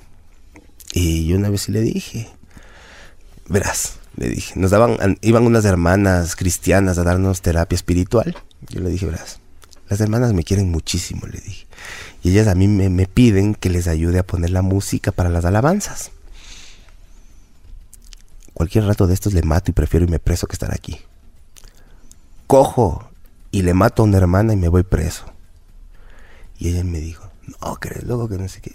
Desde ahí, ese, e, e, ese era mi objetivo o sea, para yo eh, salir de ahí. O sea, ábreme las puertas o mato a alguien aquí para salir.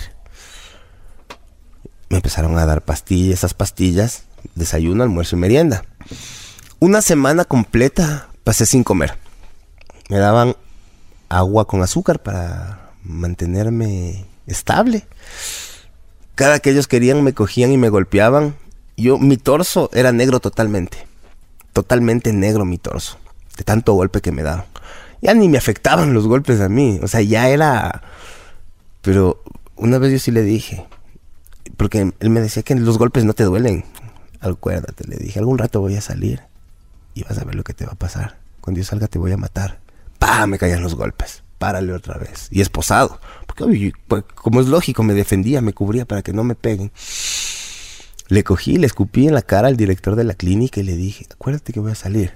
Los golpes pasan, los moretones se me van a quitar, el dolor se me va a ir. Pero vas a ver lo que te va a pasar. Yo seguía amenazando, amenazando. Yo tenía el cabello largo. Y me cogieron y me dijeron, te voy a dar donde más te duele. Cogieron y me hicieron firmar una autorización de cortarme el cabello y me raparon la cabeza. Y me filmaron. Di, ¿por qué hicimos esto? No, yo me lo merecía. Yo hice malas cosas. Porque yo sabía que si... No, tranquilo, di nomás. El morbo. O sea, para mí ahora me pongo a pensar, es el morbo de este man. De tener grabada todas ese tipo de cosas. Esta persona abusaba sexualmente de los menores de edad, porque habían internos menores de edad. Homosexual. Homosexual. Abusaba de los menores de edad. Chuta, cuando tú comías tan poquito, que te vengan y te ofrezcan una pizza para ti solito, era lo mejor. Pero que de quién tenía que aprovecharse? De los más ingenuos, de los más, de los más vulnerables. Malena. Y, lastimosamente, estas realidades eh, no están lejos todavía. Este lugar del que estábamos hablando de sigue existiendo. No te puedo creer. Sí. ¿Y por qué no lo cierran? ¿Dónde está el Ministerio Y de Salud? O sea, lastimosamente, ¿Dónde están las autoridades? Mire, Ricky, este centro es legal. ¿ya? Pero legal es patearles, darles, o sea, tratarles como y animales. ese es el problema, A ver, Literal, a como ver, que- a ver, a ver, un ratito, un ratito. Esto es una enfermedad. correcto. Y, y estamos escuchando que es una enfermedad, la sabemos a nivel mundial de que es una enfermedad. Pero no puede ser posible de que por la legalidad que tengan esta gente, por la legalidad que tengan estos centros, les pateen, les, les, les maltraten, psicológicamente les están haciendo un daño peor de lo que, de lo que ya tienen.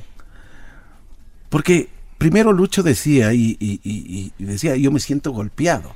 Claro, por tanto químico que ha, eh, que ha consumido desde, desde sexto grado hasta ahora que tiene 31 años, pues por, por supuesto, ¿cómo no, no, no, le, no le va a golpear en el cerebro tanto químico, tanta base, tanta, tantas cosas?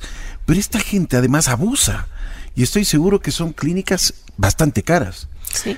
Sí, de hecho es mi mamá. Por eso yo cuando le dije a mi mamá. La chequera de mamá vo- volvió. Sí, no, no, es por eso yo cuando le dije a mi mamá prefería estar preso, porque preso seguramente pasaba lo mismo, pero podía estar mejor consumiendo mi droga, que me hacía tolerar todo lo que estaba pasando. homosexual abusa de todos los, de Sí, todos los y- jóvenes. y como sea, es te decía, una Ricky, eh, sinvergüencería total. Estos centros donde hay estas agresiones sexuales, físicas, psicológicas, existen. Por supuesto. ¿Por qué? Porque yo creo, y, y si es una crítica personal, o sea, muy mía, eh, los organismos de control no alcanzan a medir eso. ¿sí? En esta experiencia, mientras habían estas agresiones, llegaban personas del ministerio a hacer revisiones. Eh, justamente eso iba a Y, decir. y lo que hacían era esconderlos a los ¿Y que tal a estaban los más golpeados. golpeados. A los golpeados los escondían porque ya sabían cuando llegaba el ministerio. Ah, los golpeados los escondían. Ah, había un, un lugar que era un sauna. En el sauna encerrado. Donde podías gritar todo lo que quieras que no se escuchaba nada afuera.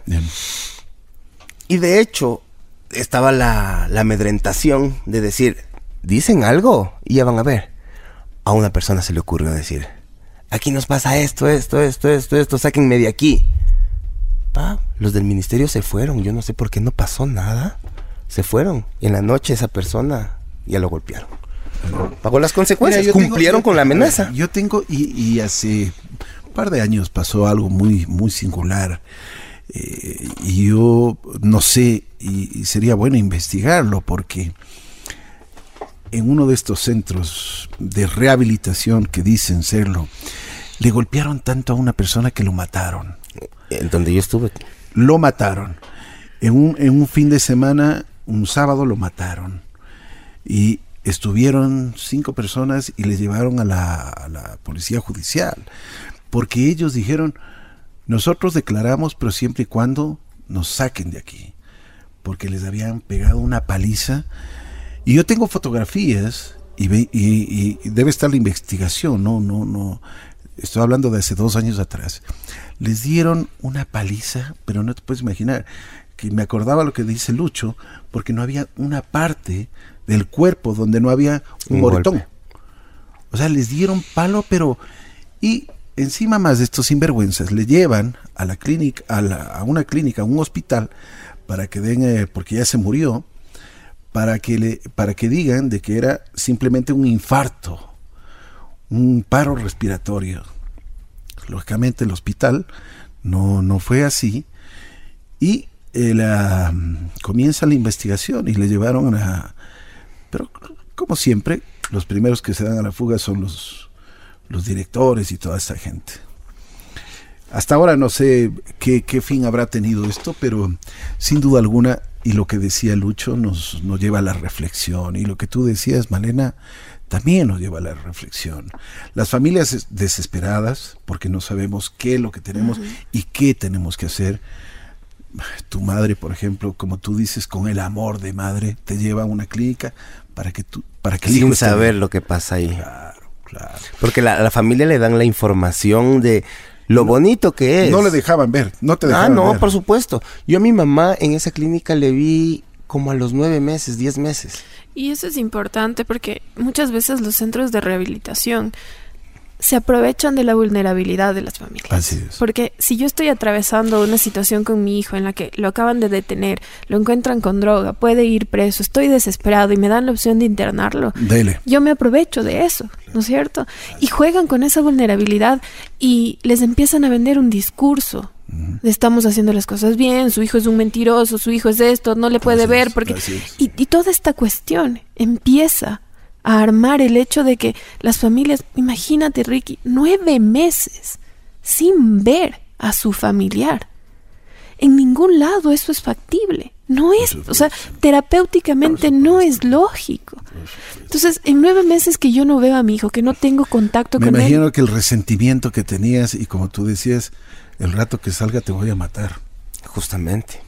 O sea, y, verás, a los tres meses, como dicen, ¿no? Mi ingobernabilidad, ¿no? Eh, me remitieron 20 días a una clínica en Quinindé. Y bueno, entonces justamente, ¿no? A los tres meses por esta ingobernabilidad, me remiten a Quinindé. Era parte del centro. Sí, o sea, eh, es otro, es otra, otro centro de rehabilitación, pero en el eh, que tienen tal vez un tipo de convenio. Em, Y donde yo fui y era como una penitenciaría. Y tú cogías tu colchoncito, una colchonetita, que era una tela en realidad. Tienes que coger tu, tu rinconcito en el galpón donde dormir y literalmente como decir no contra la pared. ¿Sabía, sabía um, esto tu familia o no? No, eso nunca supieron. Y de hecho, Ah, cuando no yo- sabían. No, pues no, eso no sabía mi familia. ¿Cómo no podían saberlo? Y cuando salieron no me creyeron tampoco. Ah. O sea, cuando yo salí les comenté tampoco no me creyeron. En donde, imagínate, con el calor, eh, amarrado en un palo, eh, solo con una pantaloneta y con azúcar o miel en, en el cuerpo. Para que los bichos te devoren. Los moscos, las hormigas. 15 días para mí, eso fue un infierno. Regresé nuevamente allá a vivir el, el Esa era la terapia que te hacían para que dejes el- Claro, por el supuesto. consumo. Por supuesto. Es que es para, es para que me dé cuenta lo que me puede pasar en la calle. O sea. Ah, esa es la- esa es la terapia. pero es, claro, es la experiencia terapéutica. qué lindo, ¿no? Qué lindo. O sea, la experiencia terapéutica de hacerte pasar con un mendigo y mendigar a tus compañeros la comida para que, para que sepas lo que es mendigar en la calle. ¿Cuál es este genio? Mm, O sea, es una cosa que ya dije. eh, yo no, yo no, o sea, en ese momento, por supuesto, ¿no? El dolor físico, el dolor en todos los sentidos, era ¿Qué increíble. pensabas tú ese día? Salgo y le mato. De hecho, el año entero que estuve ahí metido, lo único que pensaba es en el momento que yo salga lo mato. Es lo único que yo pensaba. Qué increíble. O sea, crearon Es un resentimiento tan pensaba. fuerte en ti. O sea, Y no solo hacia él, En- en lugar hacia de- mis compañeros de internamiento también. en lugar de curarte, te hicieron muchísimo daño. Uf, no te imaginas. Y le manipularon tan bonito a mi familia que ellos nunca me creyeron. Mi mamá, de hecho, hasta ahorita le rehúsa a creer que, que yo he pasado eso ahí adentro. La única que me cree es mi hermana. Mi hermana dice, ñaño, yo sí te creo que pasaste todo eso. Le dije, yo. ¿por qué voy a mentir? Ya ni siquiera estoy adentro, ya no tengo nada que perder. ¿Por qué voy a mentir en eso? Pero bueno, mi mamá sabrá, tendrá sus razones para no creerme. Así es. Bueno, eh, lo que pasa es que has mentido toda la Bueno, vida, ¿no? sí, justamente. Eh, he mentido tanto que cuando digo la verdad, Ya nadie es una mentira, es una mentira Así más. es, así es. Salí de ahí, salí y cuando yo salí, ay, no te imaginas la, la- la felicidad que yo tenía. Y no más por verle a mi familia, ni- no, o sea, la felicidad que yo sentía era que ya no iba a volver a estar ahí. Em, O sea, ya no... Adopté buenas costumbres, ¿no? De levantarme temprano, levantarme a tender mi cama. Un año estuviste. Eh, más o menos un año, un mes, un año, dos meses, algo así estuve ahí. ¿Y cómo así te dejaron salir? Mi hermana se iba a casar. El día que se casó mi hermana, yo iba a la boda de mi hermana, presenciaba la boda y regresaba a la clínica. Cuando a mí me dijeron, coge tus maletas, te vas. Yo solo lo que pude cogí, de- de- fui dejando muchas cosas ahí, no me importó. La cuestión para mí era salir de ahí. Pero no te voy a mentir, yo seguí volviendo los sábados a las terapias, donde él, en las noches. Cogía el carro, me iba a las terapias las noches. ¿Por qué? Porque dije, por lo menos de algo tiene que servirme. Ya pasé un año, dos meses sin consumir drogas. Por lo menos de algo. Quiero, o sea, continuar estando bien. Entonces yo iba a las terapias. Hipócritamente. También a estudiarle al, al director de la clínica. Porque yo todavía tenía en, en mi cabeza eso de... Pues ya yo le saludaba con un abrazo. Súper hipócrita. Le saludaba con un abrazo. ñaño, ¿cómo estás? ¿Qué tal la gente? Que sí, que no sé cómo. y, ah. Hasta que empecé a tener contacto con otros internos que estuvieron ahí para hacer lo que queríamos hacer.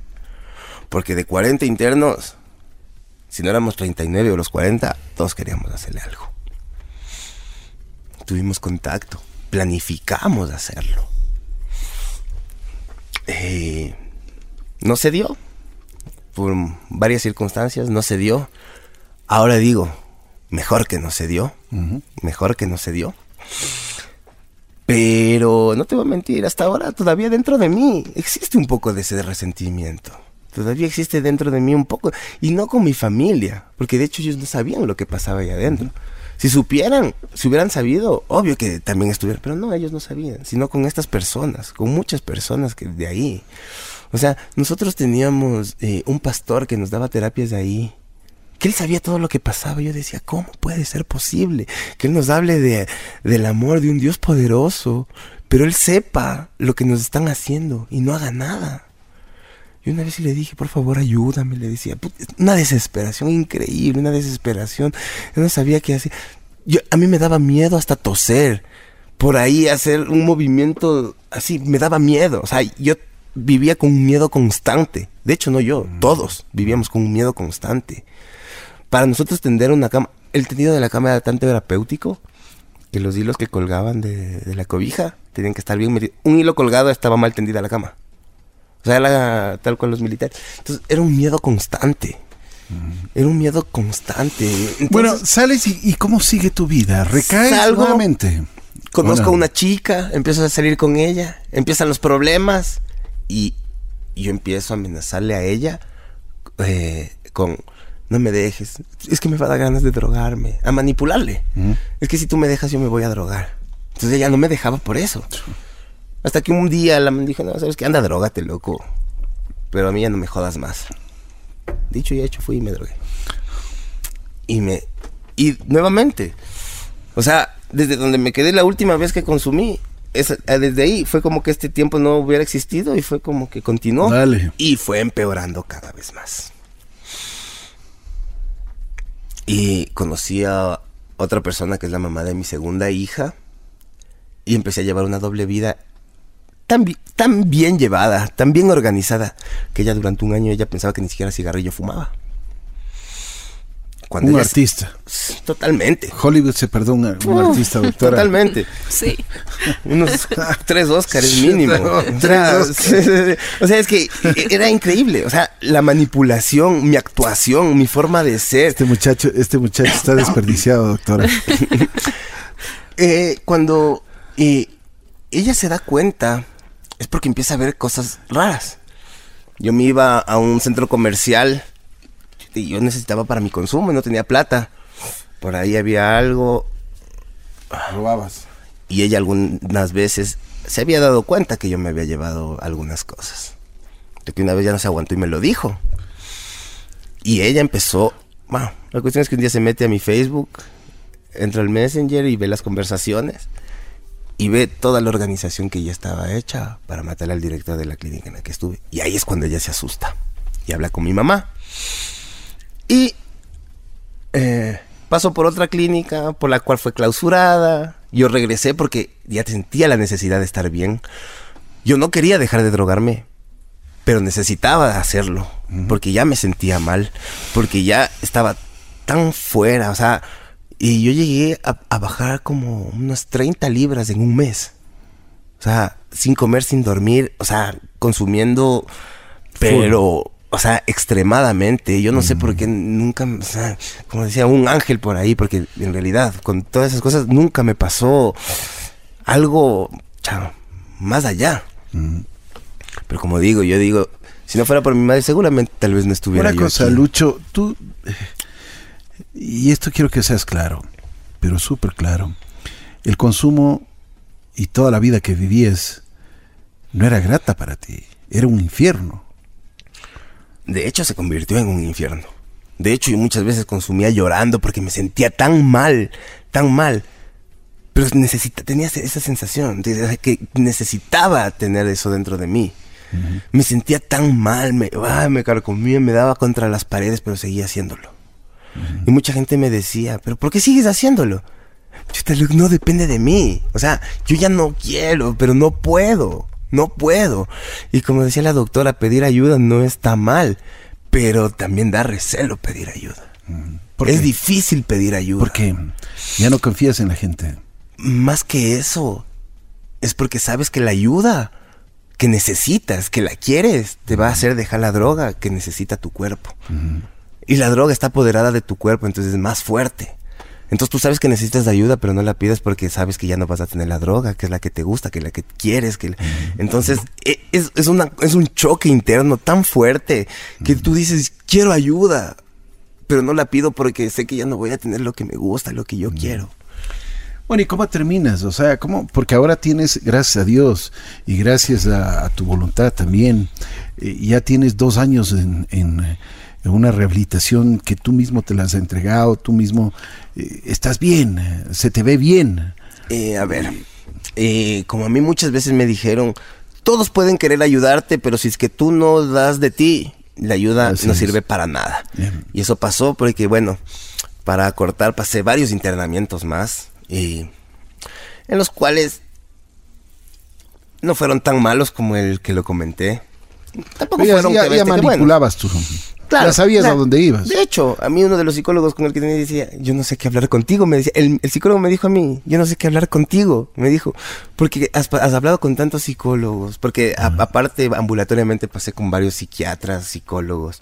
Dices, has hablado con tantos psicólogos que vos ya sabes qué decirme, cómo decirme y todo. Le decía, de hecho, sí.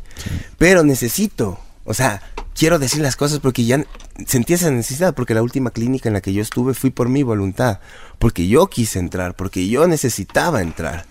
Fue porque ya no podía más. Ya tenía mi segunda hija. Ah, no, todavía no nacía mi segunda hija. De hecho, mi segunda hija nació cuando yo estaba interno. Y yo empecé a, ir ambulatoriamente a la clínica. Pasaba todo el día ahí y iba a dormir a la casa. Hasta que nuevamente me recaí.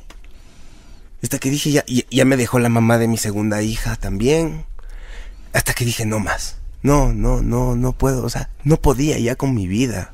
O sea, no, no tenía una estabilidad en ningún sentido laboral, de, ninguna manera. O sea, hasta que eh, dije, no. O sea, internarme, yo dije, yo, internarme, ya no. Dije, porque yo, yo les decía, para mí un internamiento más es un poco más, un grado más de locura. Para mí, el internamiento no es ayudarme, sino volverme más loco. Y yo decía, me vuelve más loco que la droga. El internamiento. Veamos otra alternativa. Amigos míos me decían, un amigo me dijo, vamos donde un chamán, me decía. Vamos, hagamos de esto. O sea, buscar cualquier alternativa. yo sí les dije, necesito cualquier ayuda. Le dije, no me importa.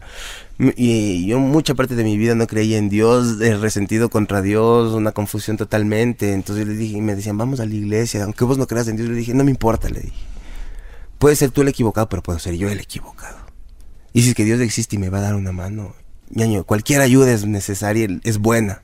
Cualquier ayuda, cualquier mano que me estiren, yo la quiero tomar porque necesito. Eh, le conozco a la doctora. Eh, empezamos a conversar. Para mí era muy fácil llegar a donde la doctora y volverle a mentir como lo hice con sin número de doctores que ya pasé y volverle a mentir. Pero yo también dentro de mí también empecé a, a carcomer eh, justamente la chiquera de mamá. Decía, ¿cuánta plata no ha gastado mi mamá en internamiento? ¿Cuánto me he fumado? Ajá. Porque el, el hecho del internamiento que no sirvió es habérmelo fumado. Por supuesto. Porque es plata botada a la basura. Así es. Así es.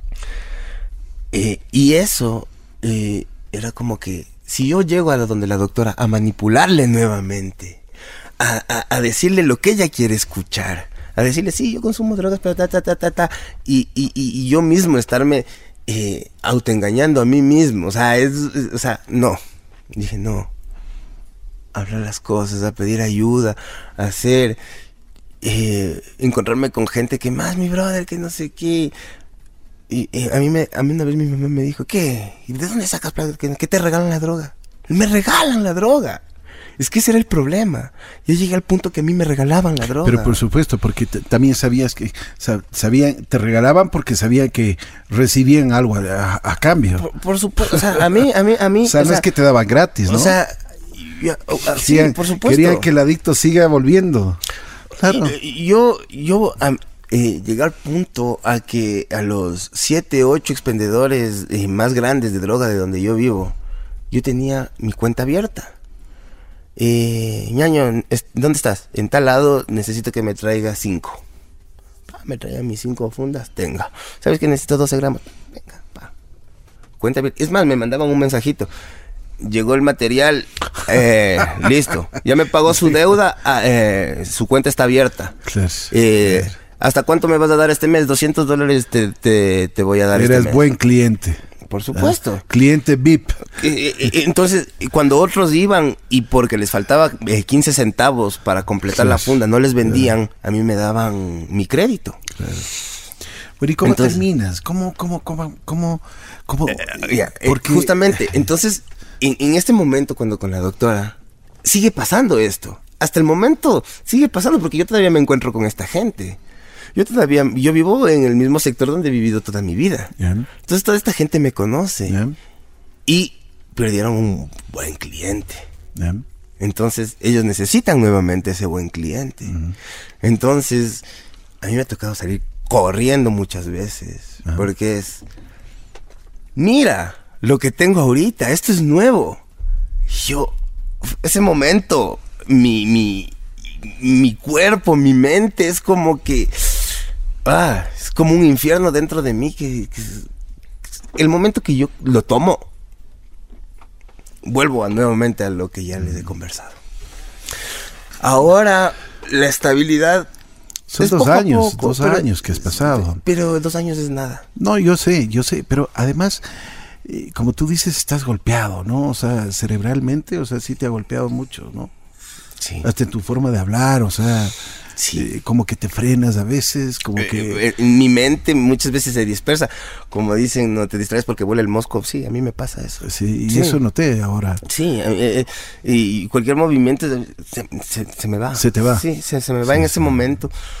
Eh, es lo que yo decía al principio, o sea, eh, todavía las secuelas, por eso digo dos años para el tiempo de consumo que he tenido es nada, es nada, absolutamente ¿Te nada. ¿Te sientes bien limpio? Muchas veces no, porque y todavía eh, estoy aprendiendo a enfrentar lo que antes ocultaba con las drogas. Mm. Un mal momento, por ejemplo, una discusión con, con mi mamá antes, ah, me voy y me drogo y no ha pasado nada. Una discusión la tengo que afrontar y la tengo que sentir. Y el sentir duele. Y eso todavía hay que aprender a manejarlo, hay que aprender a, a enfrentar las situaciones. Porque antes no las enfrentaba. Antes ponía el, el, las la, drogas la, droga entre, lo, entre mí y la circunstancia y era la barrera. Ahora que tienes esta posibilidad de haber salido del infierno, de, de- de haber salido de un mundo pero terrible, donde incluso, como tú mismo dices, ah, o sea, la- el robo, la droga, o sea, todo en la noche te ha pasado. Ahora con esta posibilidad que tienes de vivir nuevamente, estás, estás en paz con tu alma. Eh, sí, sí, sí, sí. Pero muchas veces los recuerdos también regresan. Y eso, es- eso es- la lucha diaria. Porque esa paz es. O sea, esa paz no tiene precio. Esa paz, esa tranquilidad no tiene precio. Pero muchas veces la mente también me juega sucio. Pero ahí también tú estás para jugarle sucio a la mente, ¿no? Justamente así como yo jugaba con las mentes de otras, ahora tengo que jugar con la mía mismo. Qué bueno. Ahora tengo que jugar con mi propia mente para, para, para yo, o sea, sentirme. Ahí yo jugaba con, con la mente de los otros para tener lo que yo quería. Ahora juego, tengo que jugar con mi mente para tener lo que yo quiero ahora. Lo que yo necesito ahora. Así La es. estabilidad, la tranquilidad. El, el, el Qué- qué hecho, lindo es- el lindo hecho de vivir en poder paz, ¿no? acostarme y dormir. Claro. O sea, de, leva- de levantarme en la mañana, darme un duchazo, o, o en la noche llegar, comer y dormir, ver un rato televisión, o leer un libro. Eh, Chuta. Es, es, no, o sea, es algo que no tiene precio. Qué bueno, qué bueno. Me alegro muchísimo y se te iluminan los ojos cuando dices eso. Me alegro. eh, gracias Lucho, te quiero agradecer muchísimo por esa valentía, por eh, habernos contado tu vida, que yo sé que súper fuerte, muy dura. eh, yo creo que es una de las historias fuertes, pero yo también quiero, y en este sentido, que las personas que nos estuvieron escuchando, y si alguien necesita ayuda, pues que lo haga, porque esto, hemos dicho una vez más, esto es una enfermedad. Esto es una enfermedad que nos puede pasar a cualquiera de nosotros. Cualquiera no está exento. Yo creo que no hay ni, ni, eh, ni edad, ni tampoco cuestiones sociales, ni, ni sexos. Aquí nos- todos podemos caer. Eh, Lucho, eh, espero que sigas así, que sigas en tu Muchas rehabilitación, que, que- que sigas creyendo en ti, porque eh, tienes que creer en ti. Eh, te ha pasado de todo en la vida eh, y yo creo que ahora tienes una gran oportunidad, tienes una oportunidad de vivir y de vivir en paz. O sea, ahora sí, literalmente de vivir, porque lo que antes eran, eso no era, eso no era vivir, más bien era sobrevivir en, en un mundo en el que literalmente hay que sobrevivir. Así es. Y una cosa también eh, para todas estas películas que, que los narcos, que, la- que las personas que son poderosas, como tú decías en un momento, pues simplemente solo existen las pantallas, ¿no? Mm, Sí, justamente. Uno se pone a pensar qué narco ha terminado bien, ninguno. O muertos, presos. todo, toda esa fantasía algún rato es un castillo de papel que algún rato se cae. Así es. Entonces, preferible, eh, como yo digo, trabajar, esforzarme y tener lo que yo quiero en base a mi trabajo honesto. Y mucho o poco, pero tranquilo. Exacto. Sin tener que vivir escondido. Poder dar la cara. Antes tener que estarme escondiendo porque, hijo, a este le robé, entonces no puedo pasar por aquí. A este le hice esto. No. Ahora camino tranquilo porque sé que no le debo nada a nadie.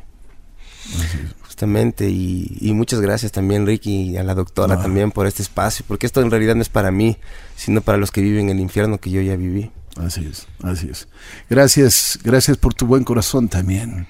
Y sabes que tienes una madre y que muchas veces las madres y los padres tenemos una, un corazón tan grande que siempre tratamos de justificar a los hijos, ¿no? Pero bueno, es así la vida.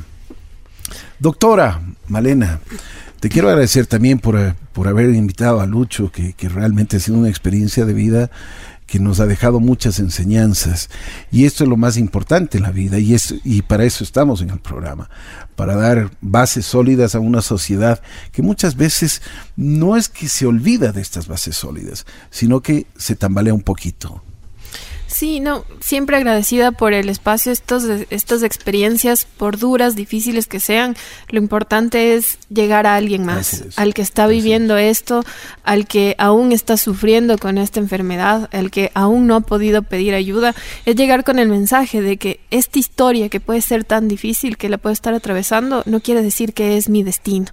Sí, que no importa todo lo difícil que yo haya atravesado por esta enfermedad, aún puedo pedir ayuda, aún puedo salir. Sí, decía, eh, dos años no es mucho, no es nada, sí, puede ser, pero ya es paz, es tranquilidad y es la posibilidad de construir muchos más años, de no seguir destruyéndonos. Entonces, siempre está el mensaje ahí, pedir ayuda. No importa lo que hayamos vivido, no importa lo que hayamos atravesado, el pedir ayuda es justo, tenemos el derecho de hacerlo. Lucho, ¿qué te ha dado la vida? Ay, la vida me ha dado mucho.